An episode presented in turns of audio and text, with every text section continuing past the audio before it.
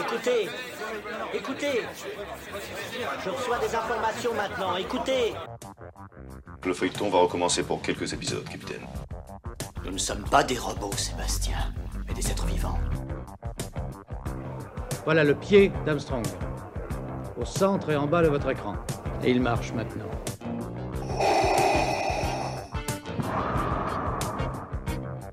On peut dire aujourd'hui que la science-fiction est bel et bien partout. Tu veux dire qu'on est dans un programme informatique Est-ce vraiment si invraisemblable Le dormeur doit se réveiller. Non, c'est de la science-fiction. Bonjour à toutes et à tous, vous écoutez C'est plus que de la SF, le podcast hebdomadaire sur la science-fiction animé par l'œil de chéri et produit par ActuSF. On continue toujours le festival Dune après avoir analysé Paul Atreides ainsi que sa, sa, famille. On revient sur les grands méchants de Dune avec cette table ronde intitulée Harkonnen, mais pourquoi sont-ils si méchants? On revient bien sûr sur leur stratégie pour diriger Arrakis, mais aussi euh, on parle de leurs alliés comme l'empereur et les sœurs du Bene Gesserit. On va parler de pas mal de thématiques. Si vous n'avez pas lu Dune, euh, et si vous avez vu le film mais vous n'avez pas encore lu euh, Dune et pas terminé, on va dire, le cycle, ou si vous n'avez pas encore lu le Messie de Dune, euh, c'est vrai qu'on vous décourage d'écouter ce, podcast, entre guillemets. On va pas mal analyser la figure des Harkonnen. Je pense qu'on va un petit peu divulgacher, notamment ceux qui n'ont pas encore lu le premier volume de la saga. Euh, donc s'il vous plaît, si vous, ne, si vous souhaitez tout savoir sur Dune, mais avant tout vous voulez lire les livres, vous pouvez arrêter malheureusement d'écouter cet épisode. Euh, sinon, si, cela ne vous dérange pas, et eh ben continuez l'aventure. On a un panel d'intervenants assez incroyable. Pour cette table ronde, il y a Alex Nikolavitch, qui est auteur et traducteur. Il a rédigé des articles sur les Harkonnen dans Tout sur Dune et dans le MOOC Dune. Il y a évidemment Catherine Dufour, qui est autrice de fantasy et de science-fiction.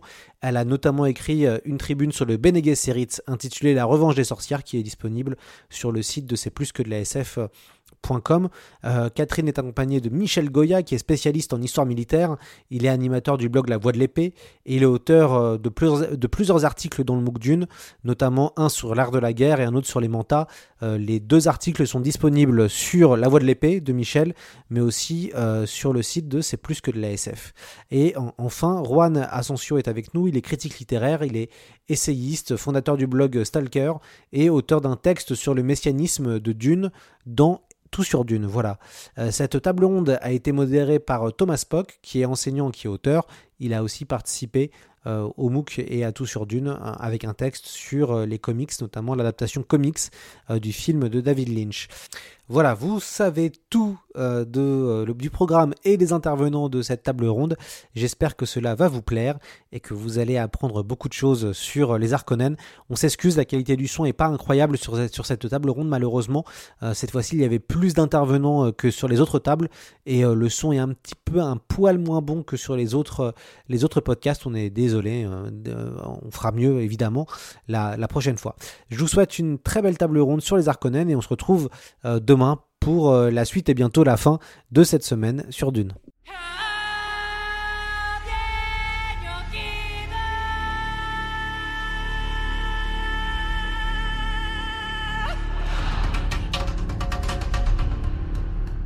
On va se lancer tout de suite. Merci déjà d'être là ce matin pour parler de méchants. Donc on va essayer d'être méchamment bon. Euh, je vais tout de suite poser une première question qui va servir de, de questions d'introduction qui va nous permettre de, reposer un peu les, personnages. Et donc, qu'est-ce qui fait un bon Harkonnen? Et j'ai envie de donner la parole tout de suite à Monsieur Nikolavitch. Alex. En première approximation, on pourrait dire qu'un bon Harkonnen est un Harkonnen mort, mais ça nous, ce serait peut-être un peu réducteur. Et euh, les enfants de Dune, notamment, montrent que ça ne suffit pas à réduire leur capacité de nuisance, puisque le baron, même mort, continue à hanter la suite du cycle. Mais un bon Harkonnen, c'est quand même quelqu'un d'imprévisible et de déviant, et c'est là où fonctionne à plein l'opposition avec les Atreides. Le seul principe euh, auquel euh, adhère le baron, apparemment, c'est les plans dans les plans dans les plans. Euh, faire en sorte que tout soit toujours d'être totalement imprévisible, d'être là où on ne l'attend pas, et euh, de, de, mettre en scène sa propre déviance de manière à ce que, à être, euh, à ce que les gens le sous-estiment. Donc le, les gens s'attendant à, à ses perversions, à son sadisme, sont parfois surpris par sa finesse. C'est ce qui arrive d'ailleurs à Tufirawat, qui s'avère incapable tablant sur la rapacité du baron, de le voir dépenser sans compter pour organiser l'invasion d'Aratis. Donc on attaque tout de suite avec le baron. Michel Goya, euh, Oui, alors pour moi, un bon Harkonnen, c'est un Harkonnen mauvais, évidemment. Euh, je pense que c'est dans le mal qu'ils sont, sont, bien. Euh, et, et, très clairement, oui, il y a le, volonté de faire de l'Harkonnen un archétype complètement négatif, négatif mais actif. Euh, effectivement, ce sont les deux qui sont, qui sont importants. Euh, c'est une concentration de, choses qui paraissent répugnantes, mais ce qui me paraît intéressant, c'est que c'est à la fois des gens qui sont détestables par nous, dans notre univers culturel, mais aussi dans l'univers euh, culturel et politique de Dune, qui est évidemment très différent d'une autre. Donc c'est, cette famille, c'est un peu un mélange de, de Rome décadente, on pratique l'esclavage, euh, les combats de gladiateurs, euh, les successions ne se passent pas forcément dans la douceur, euh, etc. Mais en même temps, c'est un mélange de romantique et d'industriel sale.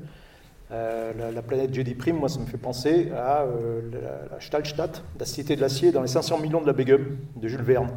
Euh, dirigé, donc c'est un grand monde industriel plein de hauts fourneaux, avec au milieu la tour du taureau où à l'intérieur le professeur Schultz est en train de manigancer le, gazage de Franceville, qui est la ville parfaite, euh, non loin de là. Et euh, si on peut faire une, association des deux, je pense que c'est, et je, crois que Herbert l'a dit clairement, c'est, un peu l'Allemagne nazie, quoi, quand même, famille Harkonnen. Euh, et donc c'est voilà, un pôle qui est complètement négatif, qui est l'inverse euh, de, des Atreides, qui montre euh, l'aspect presque pur et parfait enfin, dans cet univers-là, des valeurs, de la noblesse, de l'aristocratie. donc c'est un pôle aussi qui est très négatif pour nous, mais c'est un pôle actif. C'est-à-dire que si on peut comparer avec la, trinité hindoue, c'est les Atreides sont un peu l'élément conservateur, euh, c'est Vishnu, euh, et euh, l'élément perturbateur, qui peut être destructeur ou au contraire très positif, c'est Shiva et c'est globalement la famille Harkonnen. Donc voilà, c'est une association des deux, c'est des gens détestables, mais qui ont la capacité à transformer le monde le, mal limite, Roi d'Ascensio, une idée Oui, euh, les Harkonnen représentent l'incarnation d'un mal décadent. On a parlé de Rome. Je ne suis pas certain que ce soit euh, des méchants si crédibles que, cela. Euh, évidemment, euh, Vladimir Harkonnen condense les, toutes les caractéristiques d'un bon méchant. Il est vicieux, il est sadique, il prend du plaisir dans son propre vice, comme cela vient d'être dit, euh, il manipule les plans dans les plans dans les plans. En cela, il est au moins aussi fin qu'un manta. Mais je ne suis, encore une fois, c'est un mal décadent, c'est un mal romain d'une certaine manière. mais je ne suis pas certain que ce soit le, mal le plus, le plus absolu dans, Dune et probablement dans euh, la suite euh, des volumes. Je songe par exemple au cas des honorés matriarches que l'on va voir à partir des, hérétiques de Dune, qui représentent une menace bien plus consistante que les Harkonnen, qui à ce, à ce moment-là, c'est-à-dire plusieurs milliers d'années après euh, les faits qui se passent dans, Dune, le premier tome, euh, fuient elle-même une menace encore plus pressante, que l'on devine, mais Herbert est mort entre-temps, euh, et qui s'avère encore plus fanatiquement mauvaise. Et je parle de fanatisme euh, le, djihad que euh, Paul Muad'Dib, Paul Atreides devenu Muad'Dib, va euh, importer, exporter plutôt, dans l'univers, sera une, vision bien plus forte du mal, que lui-même d'ailleurs redoute dans ses visions de présence, de préscience à partir du moment où il a des contacts avec l'épice, qui, qui, le font justement se projeter dans l'avenir, et lui-même redoute et il le dit plusieurs fois dans le, premier tome, c'est assez, enfin dans Dune, c'est assez impressionnant. Il, il est face à un nexus, face à un nœud gordien de possibilités, et il voit toujours quasiment les plus mauvaises, c'est-à-dire des hordes fanatiques qui, en son nom, vont tuer des milliards, de personnes, comme le dit, dit euh, Herbert. Euh, de la même manière, son, fils, lorsqu'il va, euh, les 2, lorsqu'il va se transformer en, euh, en ver des sables, va devenir la figure du, tyran absolu. Et effectivement, comme cela a été dit également, Vladimir Harkonnen ne sera plus là que comme une espèce de présence fantomatique qui donnera de mauvaises idées à Saint Alia du Couteau, la sœur de, la, la, sœur de, de Paul Atreides. Donc c'est un mal, c'est un mal qui, qui, qui, est, qui est là pour faire le job, comme, comme, comme, on, comme on, dirait euh, de manière incongrue. Euh, c'est la figure du méchant, mais ce n'est pas, à mon sens, la plus convaincante de, Dune et même de la, de la saga. on va y revenir, mais on Catherine Dufour sur cette question. Alors, est-ce que ça marche? Oui. Moi, je voulais m'inscrire un peu en faux parce que la princesse est rulade. Euh, elle raconte que son père, Shaddam de Force, a l'habitude de trouver des aiguilles empoisonnées dans les cheveux de ses maîtresses, qu'il en trouve jusque dans les berceaux de sa nurserie. Donc, euh, c'est pas que les Harkonnen sont particulièrement affreux. Hein. On trouve l'esprit Harkonnen dans toutes les familles. En fait, on trouve Cersei Lannister à tous les étages. Euh, c'est juste les Atreides qui sont exceptionnellement bisounours, et d'ailleurs, ils sont vaincus. Et quand euh, le baron voit que Fedrotha essaye de l'assassiner, il n'est pas horrifié, il trouve ça normal. Donc j'ai plus l'impression que c'est toute la saga qui baigne dans un mal absolu et que les Atreides sont des exceptions qui sont balayées par le vent de l'histoire. Effectivement, est-ce que les Harkonnen sont vraiment les méchants de Dune Et là, on a une multiplicité de réponses qui sont déjà esquissées, mais C'est euh, de la part d'Herbert un plan dans le plan. Il nous présente un méchant évident pour pouvoir euh, préparer la suite, c'est-à-dire montrer que les choses ne sont pas aussi simples et qu'effectivement les Atreides peuvent devenir, malgré toutes leurs bonnes intentions de départ, peuvent devenir pires. Mais c'est, et pour rebondir sur la, table ronde précédente, euh, le fait est à partir du moment où Paul joue avec des forces qu'il dépasse pour accomplir une vengeance, donc quelque chose de négatif, euh, il rentre euh, dans, le, dans, un camp qui est euh, beaucoup moins positif que ce qu'il était au départ. notons que d'ailleurs, dans la toute fin de la saga, les héros, le, clone de, Duncan Idaho et les personnages des hérétiques de Dune, je crois, trouvent leur salut grâce à des dispositifs Harkonnen retrouvés dans des le, voilà, des bases secrètes que les, que les Harkonnen ont disséminées à plusieurs endroits et que c'est ce qui leur permet, le côté, euh, ce côté euh, planificateur des Harkonnen leur permet d'ailleurs de s'en sortir. Donc le, le rôle des Harkonnen au départ est un écran de fumée euh, pour, pour préparer la suite. Harkonnen, un écran de fumée, Merci Catherine, est-ce que tu veux revenir un peu sur, sur ça? Parce que, encore une fois, tu on a évoqué déjà Alia, on a évoqué tout un tas de personnages qui ne sont pas forcément connus du public s'ils ne sont pas des lecteurs de toute la saga. Et euh, ce serait quand même sympa de revenir sur, euh, sur, la partie traitée par le film, revenir un peu sur les Harkonnen fondamentaux. Et comme tu disais, euh, les Harkonnen sont, ceux qui se répandent finalement dans différentes facettes de la société Et ça, on peut déjà le voir dès le premier tome. Donc revenons peut-être à ces fondamentaux-là. La question, c'est est-ce que les Harkonnen sont le mal fondamental. Mais alors, je, peux parler du Bene Gesserit, c'est quand même, euh, quand même une confrérie de femmes qui dit à d'autres femmes euh, qu'elles très très très jeunes, elles les formatent, elles les instruisent, après elles leur disent tu vas épouser machin, tu vas lui faire tel moine, une fille, un fils, rien du tout, etc. Euh, alors, ce n'est pas de la violence physique, hein, il ne s'agit pas de découper les gens en rondelles, mais c'est une violence morale euh, continue à travers les siècles. Et en plus, tout le monde trouve ça très bien. Euh, donc, je dirais que le Bene Gesserit est une, une forme évidente du mal. Elles envoient la Missionaria Protectiva pour diffuser des fake news à un niveau, à des niveaux planétaires. Donc je ne sais pas, après on va, on va rentrer dans la définition du bien et du mal, mais comme force de je plie des civilisations entières à mes, mes, buts et mes fins assez obscurs en me fichant complètement éperdument du devenir de, mais c'est même pas de gens, c'est de populations de planètes entières. enfin, au niveau éthique, elles sont, alors là, elles sont en dessous de Cersei Lannister. Donc moi, je ne vois pas dans Dune une seule confrérie, une, un seul gouvernement ou un seul groupe de gens euh, qui soit à sauver finalement, éthiquement parlant. C'est voilà, vraiment le, le, combat entre Bonnet Rouge et Rouge Bonnet. Le monde est perdu. Euh, voilà, Cédio, sur cette euh, idée. Encore une fois, pour moi, les Harkonnen sont, un, sont, sont, les personnages qui doivent être là pour incarner le mal. Vous avez euh, euh, Raban la bête, euh, qu'on voit pas, ah, il faut pas le dire, mais qu'on voit pas dans, le premier, dans la première partie du film. Bon, c'est le mal, c'est le mal esthétique avec des biceps, avec de l'intelligence, euh, qui est là dans un rôle d'opposition effectivement aux Atreides. Euh, je ne suis pas certain que l'on puisse parler de mal pour le, les sorcières du Bene Gesserit. Euh, tout simplement parce qu'elles ont une visée qui est politique et une visée qui est de théologie politique en inventant, en faisant sortir le Kwisatz.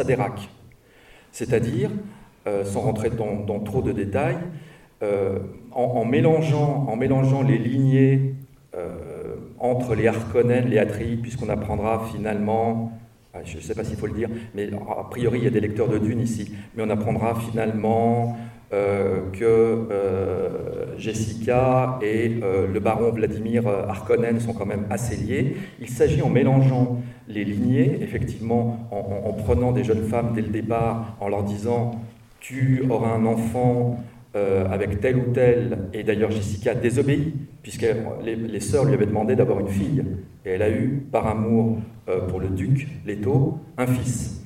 Et là, les problèmes commencent. C'est à partir du moment, finalement, c'est Ève, c'est à partir du moment où, d'une certaine manière, Jessica désobéit, que, toute la, tous les prémices et, tous les débordements euh, de, la saga de Dune sont lancés, puisque en désobéissant, elle enfante un fils, qui va être considéré comme une forme d'abomination pour les sœurs, c'est-à-dire euh, celui qui va pouvoir être dans plusieurs lieux, en plusieurs temps, le Kwisatz Haderach. Et il n'y a pas de mal. Elles sont là, comme, elles sont là pour, pour, sélectionner. Alors, on peut dire effectivement que réduire des femmes à un rôle de, de pondeuse dans une détaillère n'est pas une chose très très intéressante, effectivement, et peut être vu comme le mal. Mais ça, c'est une, une position, comme on l'a dit, bisounours. C'est-à-dire que pour Frank Herbert, euh, elles ont une visée politique. Et cette visée politique-là autorise, dans leur esprit, tout leur sacrifice tous les sacrifices, c'est-à-dire non seulement le sacrifice personnel d'une Jessica qui, par chance, va aimer son duc, mais d'autres deviennent des, concubines, comme la princesse Irulane qui finira avec, euh, avec Paul, qui lui aimera Shani, donc ça sera sa concubine et sa femme, alors que Jessica n'est que la concubine de Leto, mais elle l'a aimé.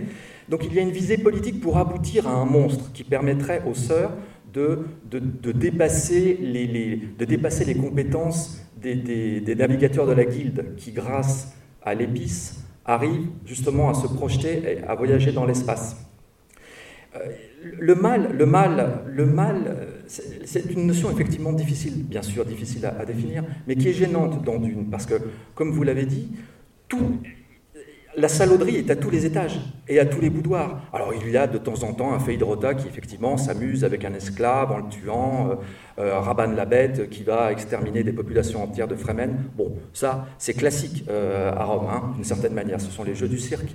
Il y a un mal plus essentialisé que l'on pourrait voir dans les visées politiques, non seulement du Bene c'est, plus, ça c'est après d'une, mais du Bene Gesserit, mais aussi euh, de, des visées de l'empereur, puisqu'il n'est quand même pas très très très très très très aimable avec ses légions de fanatiques sardocars. La, question du, du, des Harkonnen, finalement, on, sent que d'une certaine manière, euh, euh, Frank Herbert, au départ, est, est, est, prisonnier de ces, de ces, de ces schémas qui, qui, lui, qui lui font, en tant qu'écrivain, incarner le mal dans une figure de méchant. Mais ce mal va se spiritualiser d'une certaine manière et passer dans tout un tas d'autres strates, à mon avis. Et euh, justement, Michel Goya, peut-être revenir sur un aspect très concret qui, est que les Harkonnen sont un peu une, arme de l'Empire, de l'Empereur. Euh, oui, euh, c'est-à-dire que c'est une arme, mais c'est une arme déstabilisante. J'y reviens. Euh, l'univers de Dune, c'est un univers de, Hobbes. Hein, c'est un univers euh, violent où le loup est un loup pour l'homme. Euh, c'est un univers machiavélique où le, le, monopole de la. Enfin, il n'y a pas de monopole de l'État sur la force. C'est un monopole qui est fragmenté. entre les différentes organisations et plus particulièrement entre les, grandes maisons qui disposent toutes de la capacité d'utiliser la, force et la violence. Euh, mais la particularité, c'est que euh, tout cet ensemble est en équilibre. Euh, les guerres sont des guerres limitées. On utilise la violence, on, s'assassine, on fait des raids, bon, mais c'est limité. C'est limité à la fois pour des raisons pratiques, parce que d'abord, simplement, ça coûte très cher. Il faut, passer par la guilde pour pouvoir attaquer une, autre, puissance. C'est sans doute aussi limité culturellement. Il y a des choses, on ne va pas trop loin. Et là, euh, particularité d'Harkonnen, c'est que eux euh, ben, vont trop loin. Eux, ils sont un petit peu, c'est une maison un peu à part, euh, qui ne respecte pas un peu les normes euh, culturelles de, de, cet univers, et qui, elle, va pratiquer le génocide, qui va pratiquer l'esclavage à grande échelle, les combats de gladiateurs. Il pas entendu parler des combats de gladiateurs dans d'autres euh, dans notre monde de, de Dune. Et euh, c'est en quelque sorte une boîte de Pandore du mal qui va être ouverte par euh, l'empereur, qui va l'utiliser, hein, et qui va contribuer à déséquilibrer l'ensemble et qui va amener évidemment des catastrophes, un changement complet de l'univers et des catastrophes, la catastrophe ultime n'étant d'ailleurs pas celle provoquée par l'attaque des Arconem, mais par le, djihad, de, de Paul. et donc pour moi ce sont vus de l'univers de Dune, ce sont des méchants, non pas parce qu'ils sont violents, mais c'est parce qu'ils sont euh, limite trop violents, euh, qui transgressent euh, des normes admises par euh, l'ensemble des autres acteurs.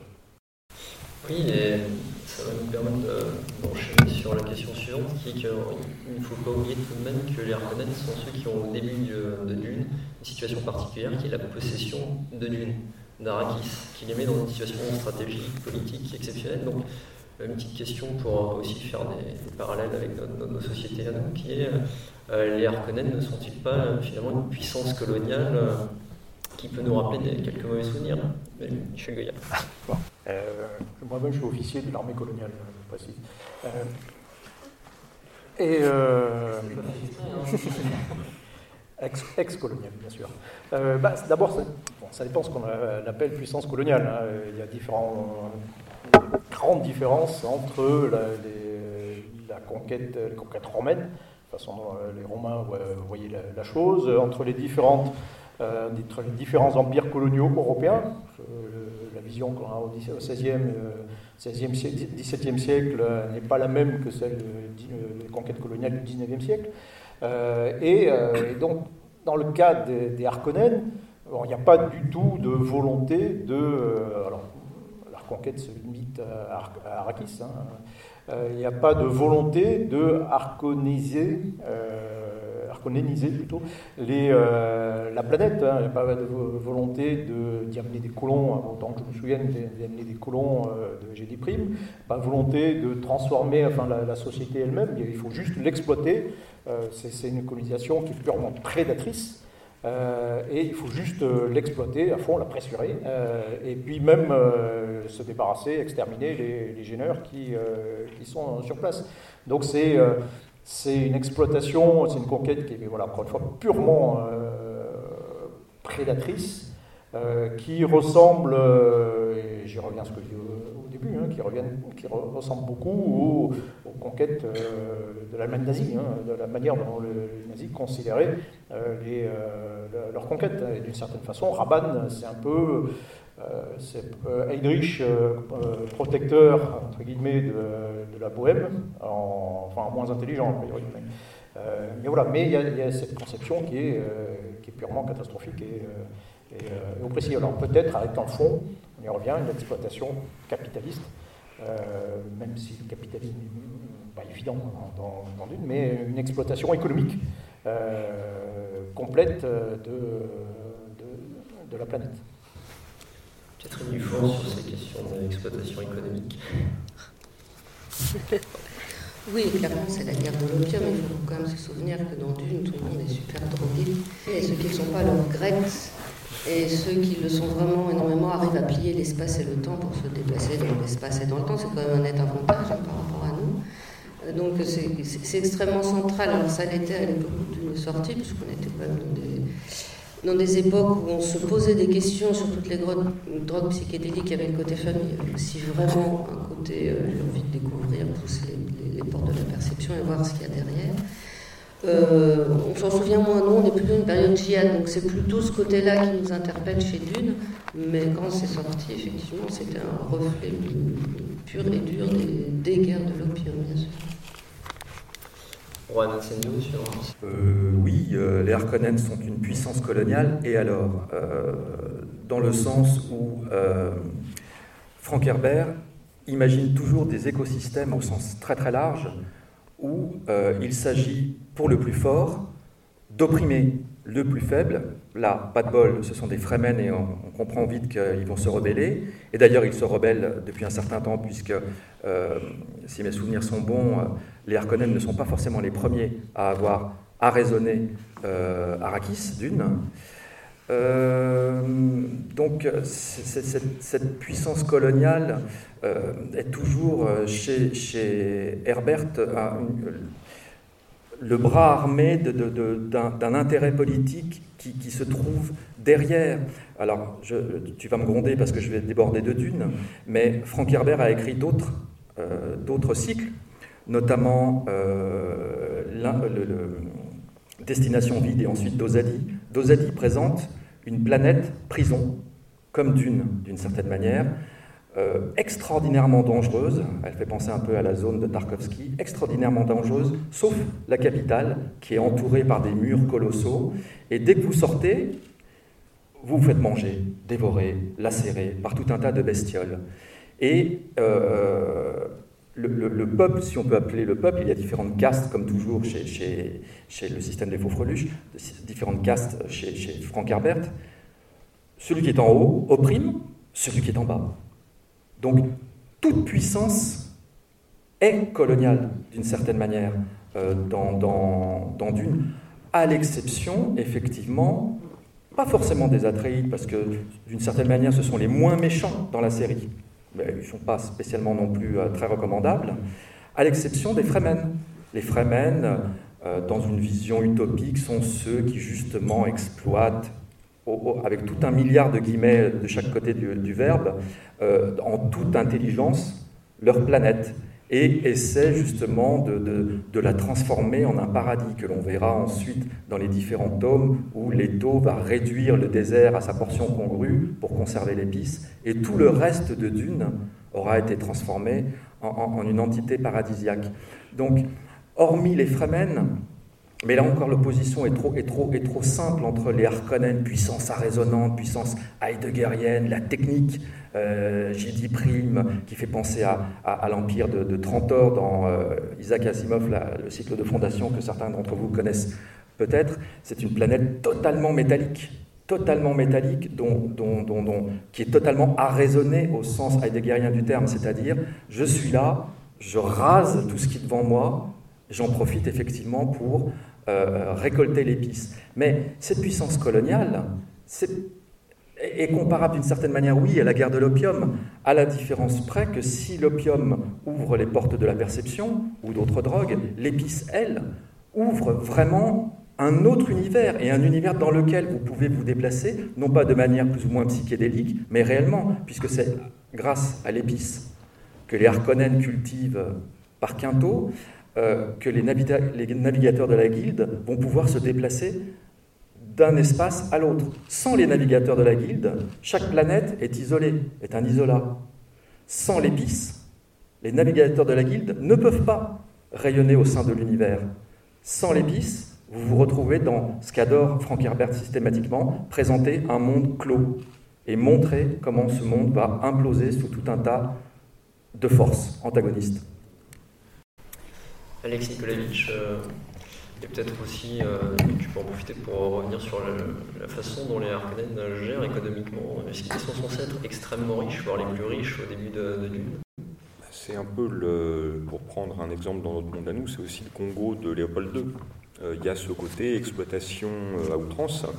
Un personnage qui est intéressant là-dedans, c'est justement Raban, qui est un peu le parent pauvre des Harkonnen, c'est-à-dire qu'il n'a pas le, il n'a pas le charisme de Feidrauta, il n'a pas l'intelligence glacée du baron, et il est envoyé au casse-pipe. C'est le, Raban, d'une certaine façon, c'est l'application pure et simple du chapitre, du chapitre 7 du Prince de Machiavel, c'est-à-dire si vous voulez, euh, si vous voulez exploiter un endroit tout en gardant les mains propres, vous envoyez quelqu'un faire le sale boulot, et une fois que le sale boulot est fait, vous arrivez en sauveur, vous lui coupez la tête et vous reprenez la place, et vous, êtes, euh, vous avez fait le boulot tout en conservant votre, une, une, bonne réputation. C'est exactement le plan du baron avec Raban. Il y a un truc où euh, le, baron et les autres ne rendent pas justice à Raban, c'est que Raban est le seul à prendre conscience du problème Fremen. À un moment, il se rend bien compte que s'il n'arrive pas à pressurer comme il devrait, c'est bien qu'il a une résistance en face et que la résistance a été sous-évaluée. Comme personne ne le prend au sérieux, bien évidemment, sa remontée d'informations n'est pas suivie des faits. Donc il y a, ce, il y a ce, cet aspect-là, euh, le côté distance, euh, donc une distance de, spatiale, comme, euh, comme c'était évoqué, mais aussi la distance des stratifications sociales qui fait que Raban est assez bas dans l'échelle, mine de rien. Donc euh, ce qu'il a à dire ne sera pas, ne sera pas écouté.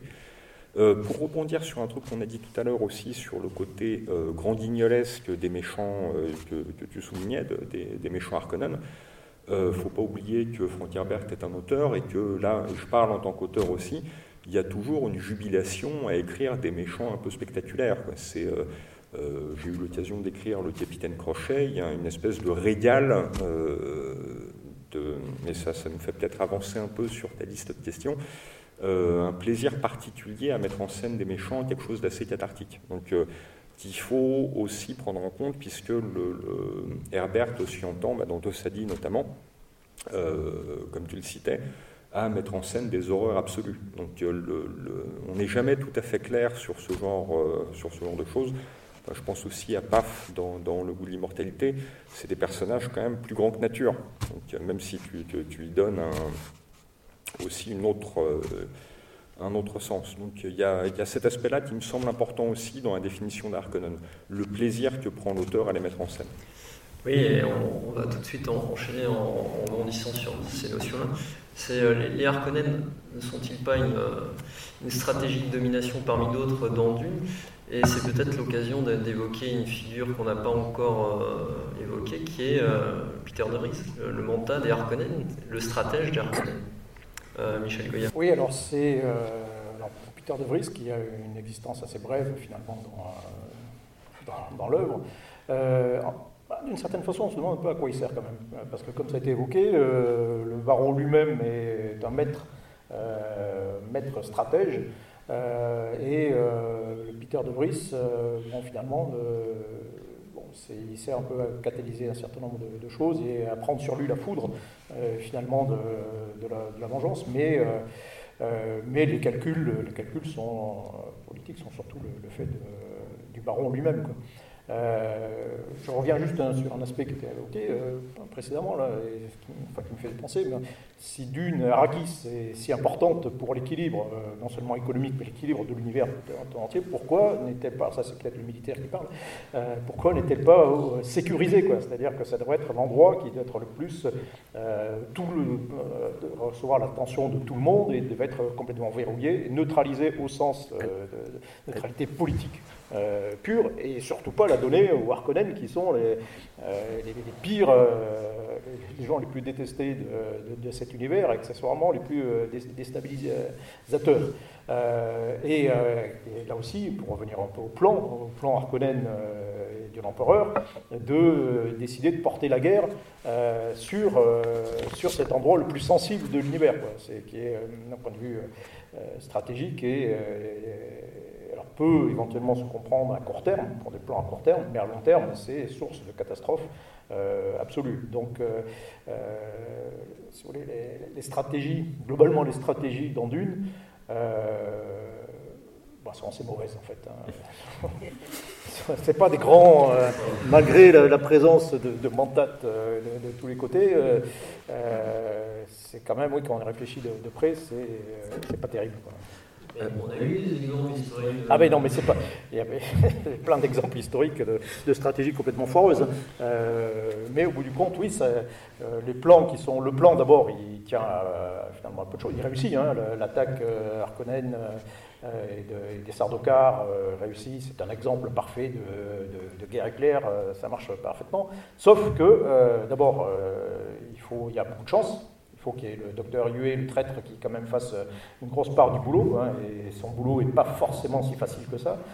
donc s'il échoue, ben, le plan il, déraille un peu. Puis après, il y a évidemment des grains de sable qui sont introduits qui font que ce plan porte en germe sa propre, euh, euh, destruction. Donc euh, c'est n'est pas parfait. mais d'un point de vue, oui, d'un point de vue stratégie militaire, c'est quand même très intéressant.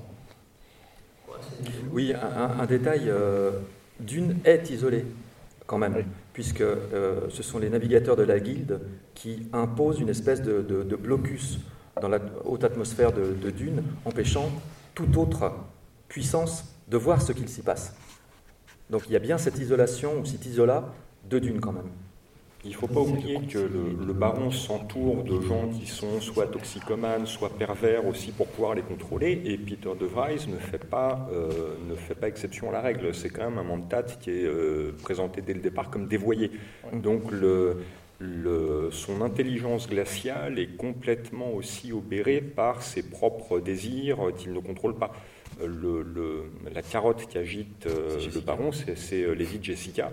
Euh, d'ailleurs, le, Peter est incapable de voir qu'il ne l'aura jamais. Que il le baron lui promet Jessica, tout en étant à peu près certain de ne pas tenir cette promesse. Donc il y a, il y a ce côté-là aussi. Peter, le, l'emploi du mot paratonnerre tout à l'heure, oui, Peter est un fusible de plus autour du baron, et le baron s'entoure de fusibles, euh, Raban, Peter, le seul qui ne soit pas là pour servir de fusible, à la limite, c'est Fedrota. C'est pour ça d'ailleurs qu'il le soigne un peu plus, et que, tu en parlais tout à l'heure, euh, il est, le baron est tout à fait ravi de la tentative d'assassinat euh, que tente Fedrota contre lui, puisque ça lui permet de montrer que là, le, garçon vient de monter en grade et commence à rentrer, rentrer dans le game, comme on dit maintenant. Donc il y a ce, ce côté-là aussi. Mais le, le, toute grande famille a besoin de son même tate, mais euh, le baron a tendance aussi à neutraliser ce genre de, personnalité. Enfin, dans, dans, ma lecture, euh, dans ma lecture du personnage et de l'œuvre. Et parfait, on, va pouvoir conclure sur une, dernière question avant d'ouvrir euh, au public. Euh, est-ce que finalement les Harkonnen ne, seraient pas la bête, la bestialité qui, veut se faire ange Et effectivement, on a d'un côté Raban, la, bête, et d'un côté un Phaedrota qui est très luciférien quand on, y réfléchit, ou pas. D'ailleurs, je, te relance la question, Alex. Bah, il y a cette opposition, enfin, le euh, le baron euh, indique à un moment qu'il trouve des ressemblances entre Federota et Paul. Et le, fait est, on découvre dans le cycle qu'ils sont cousins. Euh, quelque part, Federota, est-ce que le baron peut produire de plus proche d'un Atréide, d'un personnage charismatique qui pourra devenir le, fer de lance de la maison par la suite? Donc là, on rentre dans le plan à long terme du baron d'avoir quelqu'un de plus présentable que lui pour pouvoir monter plus haut. Donc il y a ce, et euh, de ce point de vue-là, Fedrauta est une espèce de fabrication du baron qu'il va mettre en scène aussi. Il y a beaucoup, euh, le baron met en scène ses propres perversions et son notoriété publique. Il va mettre en scène le courage, la bravoure, le charisme de, de Donc il y a, ce, il y a cet aspect-là. Sans oublier que Fedrota est une euh, cible pour le MNG C'est peut-être une étape vers l'épisode Sagerak qui, s'est fait euh, court-circuiter par Paul. Donc euh, Juan Asensio sur cette euh, image en Fedrota qui est presque un mal parfait. Un mal parfait, encore une fois, esthétique. Je ne suis pas certain que ce soit la quintessence du, mal dans, Dune le, et, dans le cycle. J'ai l'impression que, en fait, tous cherchent à, à essayer de développer des capacités généralement, tous les, tous, les, tous les héros, tous les personnages, que ce soit des femmes ou des hommes, euh, dans Dune et dans le cycle de Dune ont des capacités intellectuelles supérieures à la moyenne. Ils ont été éduqués pour cela. On n'a pas parlé du comte Fenring qui apparaîtra peut-être dans la seconde partie si, euh, Denis Villeneuve la tourne, mais euh, il, est, présenté comme quelqu'un d'au moins comparable en puissance intellectuelle et en force, en, intelligence politique à, Leto, pardon, pas à Leto, à Paul. Et vous avez tout un tas de, personnages comme ça. La petite sœur que euh, Paul voit dans le ventre de sa mère alors qu'elle n'a que quelques semaines de, grossesse est tout de même un personnage qui, qui, va devenir au, fil des, des, volumes totalement satanique, puisque à un certain moment, elle va même être possédée par l'esprit de son grand-père, le fameux Vladimir Harkonnen. Donc Phéidrota, oui, euh, c'est le, le, le, le, géniteur, c'est le tueur, c'est la belle bête d'une certaine manière, alors que Raban serait la, la, la, bête laide et stupide en plus. Euh, est le tueur supérieur, mais des tueurs supérieurs, il y en a, plusieurs. Il y a le comte Fenring, vous avez ensuite dans la suite euh, de, Dune Milesteg. Il ne faut quand même pas oublier que Tufirawat, qui dans le film est présenté de manière un peu euh, ridicule, est un mentat assassin. C'est un maître assassin. Alors là, on a plutôt l'impression que c'est un meneur de euh, du Lido. Bon, peu importe. Des, tueurs, des tueurs, vous en avez des dizaines, des dizaines dans, dans, dans, Dune. ensuite, les, jumeaux que Paul aura avec Shani vont être, on va tenter plusieurs fois de les tuer. Duncan Idaho lui-même a quand même un passé guerrier impressionnant. Gurney Halleck, avec sa, sa fameuse euh, euh, cicatrice de vinaigre, euh, est un tueur. Ce sont tous des tueurs professionnels, tous, même Peter de Vries. Donc Feydrota, oui, comme tu le disais, c'est, là encore, Frank Herbert s'est fait, plaisir en imaginant quelle pouvait être la chose ou l'être qui pouvait attirer, car je, sans entrer dans les détails, il me semble, plutôt en restant dans l'euphémisme, que les relations entre euh, Feydrota et euh, le baron sont quelque peu épicées, nous dirons. Et, mais ce n'est pas le mal absolu dans, dans, le, dans, Dune. Et je, doute qu'il y ait un mal absolu, parce que la guerre sainte que, euh, vont lancer les, légions fanatiques de, de Paul Muad'Dib peuvent être considérées comme un mal absolu. Les, les, menées obscures des sorcières du Bene Gesserit peuvent être considérées comme un mal absolu, mais en même temps, elles visent toujours un dépassement de l'humain. C'est peut-être là que, d'une certaine manière, on a parlé de, Prométhée tout à l'heure, il y a un vrai prométhéisme dans, Frank Herbert, c'est-à-dire dans ce dépassement de l'humain. Et euh, il est intéressant de constater qu'il a imaginé ce qu'il appelle le djihad butlérien, censé euh, éradiquer de la surface de, tout l'Empire euh, toute forme de machine résonante calculante, même si on va ensuite apprendre que le Bene Gesserit, pour faire ses trillions de croisements euh, entre les personnages, entre les lignées génétiques des personnages, utilisera en secret euh, des supercalculateurs. Il y a toujours un mal, on parlait des plans dans les plans, il y a toujours un mal qui se cache derrière le mal. Les honorés matriarches feront peur aux sorcières du Bene Gesserit et les honorés matriarches fuiront sous la pression d'un danger inconnu qui arrivera des limites de l'univers. Euh, alors, quand même, on, l'a évoqué, et je, vais laisser la parole à Catherine Dufour, euh, ce mot d'abomination qui est quand même utilisé pour euh, décrire quelques personnages, et en particulier Alia, qui, se souvient des. Catherine Dufour. Oui, je crois qu'une bonne définition du mal absolu, c'est de. Quand on décide d'arriver à produire un, homme nouveau, un être humain nouveau, en coupant tout ce qui dépasse. En général, on l'a pu voir au XXe siècle, ça s'est quand même très très très mal passé. Euh, donc si on prend ça comme maître étalon du mal absolu, on peut dire que le Bene Gesserit est très très très bien placé euh, sur le haut du podium euh, dans Dune. Mais en ce qui concerne la bestialité, en relisant Dune, je trouve pas que le baron, c'est un homme très calme. Son but, c'est d'arriver au pouvoir en ratatinant tout le monde, mais j'allais dire comme tous les, les personnages dans Dune. Il est plutôt calme, il est plutôt posé, il n'est pas aussi éruptant et baveux que ce qu'on peut voir de façon cinématographique. Quant à Fed Rosa, il n'a d'intérêt que par le slip de Sting. Euh, voilà, on en parle parce que parce que c'est un peu le beau gars de la bande, mais j'ai pas l'impression qu'il ait une grande importance au niveau stratégique ah, on, va finir très vite avec une intervention de Michel ah Goyer. alors moi, ce qui me frappe, euh, effectivement, c'est que alors, Herbert, il explore tout un thème qui est de, de son époque, qui est en fait euh, globalement le dépassement de l'humain, avec cette idée qu'on peut modeler les individus, qu'on peut aller au-delà, qu'on peut, on peut s'approcher du surhomme euh, nietzschéen. Et, et, ce qui est intéressant, je trouve, c'est que effectivement, dans, dans son roman, toutes ces tentatives sont vouées à l'échec, au bout du compte. Il y a une sorte de malédiction qui font qu'à chaque fois ça se termine euh, extrêmement tragiquement, quoi, et qui est quasiment, euh, au bout du compte, euh, extrêmement difficile et impossible de se sortir un peu de sa condition, qu'elle soit sociale d'ailleurs, tout ça est très fixé, hein, et ou que ce soit de sa, sa, condition humaine. Tout le monde sera d'accord pour dire que les Harkonnen finalement ne sont pas si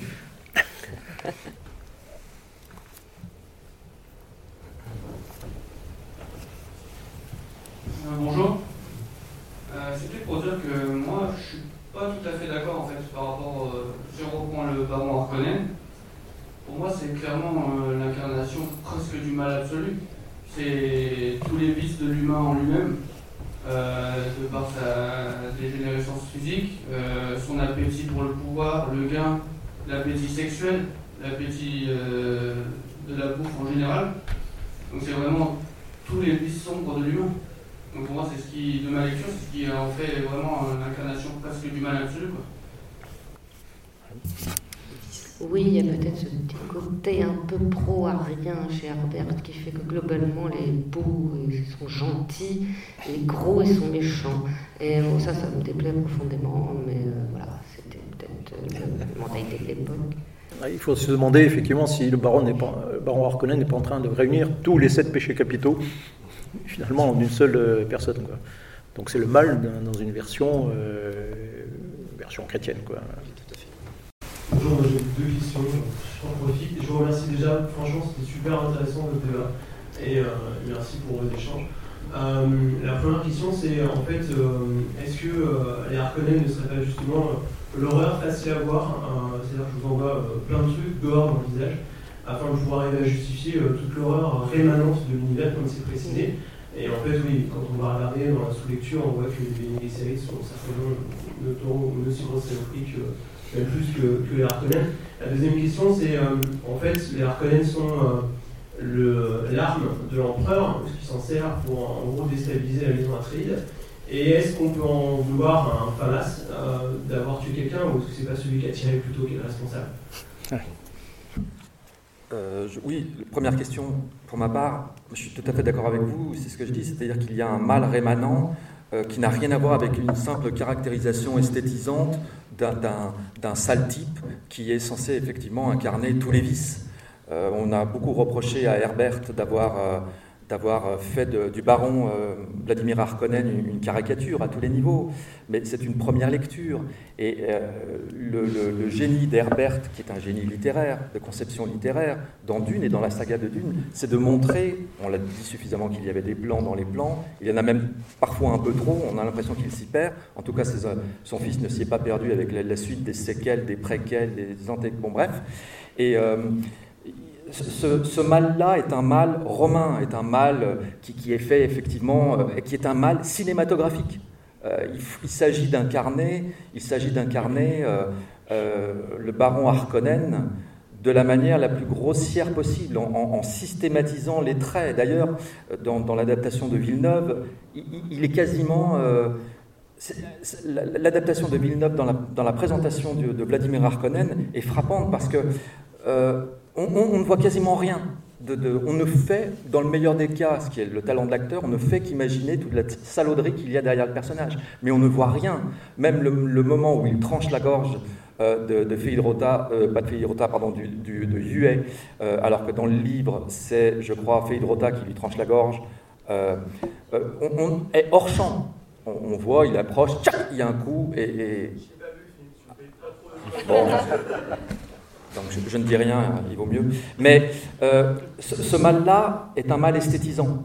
Le vrai mal dans Dune est développé, n'existe peut-être même pas. C'est-à-dire qu'on imagine qu'il y a une espèce de mise en abîme derrière laquelle euh, tous les personnages courent. Et finalement, tous les personnages, quel que soit leur pouvoir, se révèlent être les marionnettes d'un autre. Même l'empereur, le tout-puissant empereur, qui va euh, euh, prêter ses légions de, terribles sardocars pour refermer le, piège qu'il a tendu à la maison Atreide dans Dune, même l'empereur lui-même va être totalement désarmé euh, face à la puissance d'un comte Fenring et face à la puissance d'un Paul qui s'est transformé en Muad'Dib.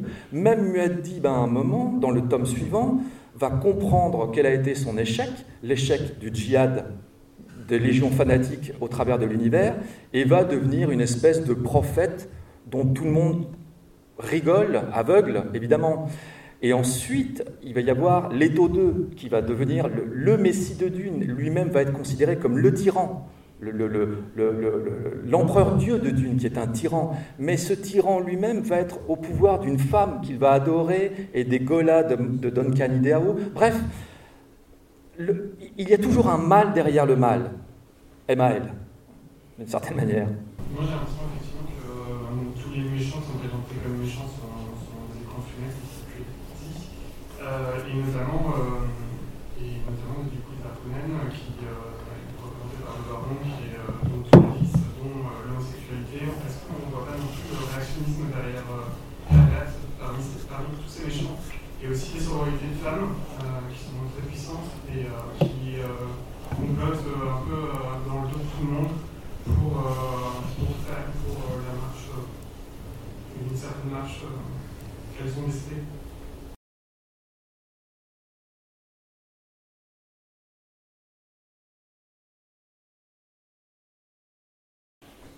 Oui, c'est ce qu'on a dit, effectivement à propos du Bene Gesserit. Le Bene me paraît pour le coup une incarnation politico-tentaculaire qui est extraordinaire. Sur des générations et des générations, ces femmes devenues des sorcières, euh, qu'on considère comme des sorcières, ont développé des capacités de combat, des capacités d'intelligence, sont devenues des incubatrices dans le seul but de faire émerger le Kwisatz Haderach. Manque de peau, c'est un homme et pas une femme. Oui, c'est ça un peu tout le problème avec les Kesserites, c'est quand même des millions d'années de sélection génétique, tout ça pour aboutir à un homme, alors c'est une sororité. Et deux, à justement l'homme providentiel qui va, je ne sais pas, sauver l'univers entier, mais ça revient quand même à donner le pouvoir à une personne et après le pouvoir va dégringoler. Donc euh, je dirais que le Bene Gesserit, sa vision du monde idéal est viciée à la base par cette vision pyramidale dans laquelle elles évoluent. Il n'y a pas une Bene Gesserit qui passe le test de Bechdel, quoi. Elle s'occupe des hommes, leur but c'est d'obtenir l'Okwizat Sadera, qu'il faut que Machine se marie avec Truc. Et euh, ça peut être une sororité, c'est totalement inféodé à une vision du monde guerrière, très masculine, et euh, elles n'arrivent pas, pas à en sortir. Je n'ai pas une très haute opinion du Bene Gesserit Notons que dans la suite du cycle, dans les, dans les hérétiques de Dune et la Maison des Mers, euh, il y a quand même un virage à 180 degrés du Bene Gesserit, dont le nouvel objectif est d'empêcher à tout jamais la réémergence d'un nouveau Kwisatz que il s'avère qu'il est incontrôlable, donc elles font le travail inverse, elles détricotent tout ce qu'elles ont fait et surveillent les derniers descendants des Atreides notamment pour éviter, en, les surveillant de près, pour éviter toute réémergence de ces pouvoirs-là. Donc on voit bien qu'à un moment, elles, euh, prennent aussi conscience de, leur, euh, bah, du caractère vicié de leur objectif initial et du coup, sur les deux derniers tomes, le le Bene est moins inquiétant aussi, je trouve, euh, de par ce fait où ils ont pris conscience des, erreurs, euh, des erreurs du passé. Et pour revenir aussi sur le côté, euh, l'obésité du baron, notons que Leto II, l'empereur dieu de Dune, agrège à lui les caractéristiques bah, des Atreides, mais aussi même jusqu'à la monstruosité physique du baron il sacrifie quelque part son humanité pour pouvoir essayer de remettre, l'humanité sur le sentier d'or. C'est sans doute pas innocent de la part de Herbert. Sur le côté, le baron comme figure du mal, ben, on a besoin, les, Atreides ont besoin quand même de, cet aspect Harkonnen pour pouvoir remettre les choses sur les bons rails. Euh, merci beaucoup. Il y a une figure, un groupe qu'on n'a pas tellement abordé qui est la guide. Euh, est-ce que la guilde aussi n'est pas une des figures du mal dans, dans, le roman, au moins dans les premiers tomes Puisque, bon, on d'humanité, ils ont abandonné un peu leur humanité, physiquement. Et deuxièmement, ils, ils laissent faire, ils organisent tout, tout, ce qui va se passer en termes d'attaque, de, de, génocide, etc. Et sans à aucun moment retenir les choses. Donc est-ce que la guilde derrière, par le maintien de son propre pouvoir, n'est pas aussi une figure de mal plus absolue que les autres? Pas forcément, mais le, la guilde est censée, enfin, le, voilà, elle est censée appliquer une stricte neutralité. Euh, et le problème, c'est que cette neutralité les conduit à une impasse. Euh, ils sont obligés de rentrer aussi dans le, dans le jeu à un moment et de faire avancer leur propre, leur propre, euh, leur propre plan. Pour une raison bien simple, la guilde a tout intérêt à ce qu'il n'y ait pas un monopole sur l'épice. À partir du moment où Paul s'empare de la production d'épices, la guilde se retrouve au pouvoir de quelqu'un d'autre. Alors qu'elle, la, il s'avère à ce moment-là que la neutralité de la guilde est quelque part une, position, enfin une façade, une fois encore, euh, pour pouvoir rester au-dessus, euh, au-dessus de la mêlée plutôt qu'à part. Donc il y a ce figure du mal, peut-être pas, mais figure de, de, des bonnes intentions apparentes qui sont dévoyées ou qui cachent aussi des, euh, des défauts de construction, oui, sans doute. Mais euh, il me semble qu'on n'est pas dans les mêmes. Ils sont, ils ne deviennent proactifs que quand, euh, que quand euh, ils y sont acculés. Donc il y a encore peut-être une autre, c'est une autre modalité dans le cadre de la guilde, en tout cas dans ma lecture. Oui, pense pour ma part, j'y reviens, c'est qu'il ne faut pas, on n'est pas dans un, le, enfin, c'est pas une lutte du bien contre le mal. Pour moi, c'est une lutte de l'équilibre contre le désordre, contre, le chaos. Euh, et la, la guilde, c'est une puissance d'équilibre qui, euh, sa politique, c'est surtout sa survie, euh, globalement, euh, et globalement la, survie du système, euh, du système de la grande convention, de cet équilibre entre les maisons, l'empereur, etc. Donc il y a ceux qui, cherchent à maintenir cet équilibre, globalement le, les maisons du Landsrad, euh, la guilde, et, euh, et, puis il y a ceux qui essaient de perturber cet équilibre, et en premier lieu, on revient à une question précédente, l'empereur. Euh, c'est lui qui était à la recherche d'un pouvoir absolu euh, initialement et qui va euh, de ce fait entraîner une série de, changements et de catastrophes qui vont amener l'arrivée la, d'une nouvelle période,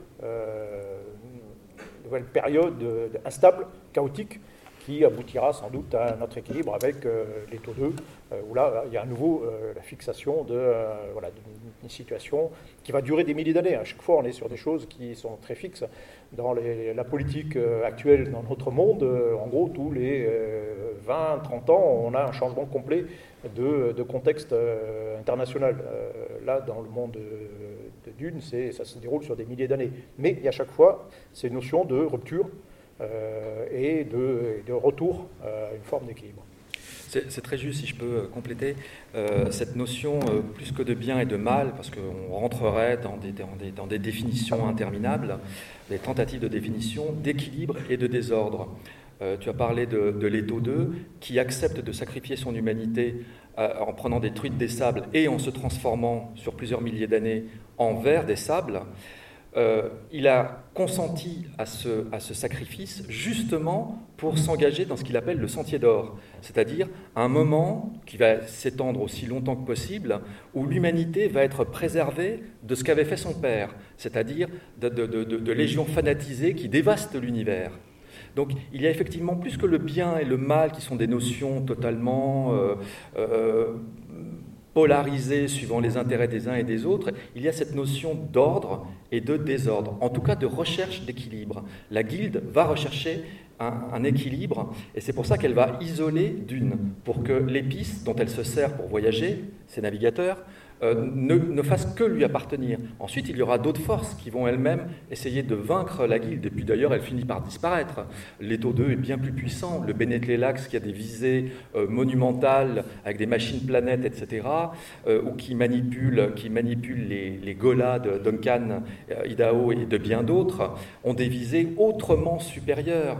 Et elles-mêmes cherchent un équilibre face à, une montée de désordre. Euh, le Bene Gesserit, les sœurs du Bene Gesserit, finissent par disparaître au, fil des, volumes et elles sont remplacées par une, puissance autrement plus redoutable, qui sont d'une certaine manière, comme on, parlait d'un mentat euh, dévoyé, qui sont des sorcières dévoyées, c'est ce qu'on appelle les honorées matriarches, qui elles-mêmes vont essayer de, de, vaincre ce qui reste du Bene Gesserit et ce qui est très très intéressant et qui n'a pas été remarqué à ma, connaissance dans quelque article que j'ai pu lire, de près ou de loin sur Dune, le dernier tome de Dune. Euh, alors, le premier, les Fremen, bon, on arrive grosso modo à faire des identifications, euh, euh, Paul Atreides, Laurence d'Arabie, les tribus arabes contre l'oppresseur, très bien. Mais il y a une autre, et, tout le vocabulaire fascinant qu'utilise Frank Herbert, euh, de, reprise de termes à consonance arabisante. Il y a une autre puissance que l'on ne voit à aucun moment, à ma connaissance, sauf erreur de ma part, sauf dans le dernier tome, et de manière très très épisodique, ce sont les dernières tribus juives qui réapparaissent mystérieusement dans le dernier tome.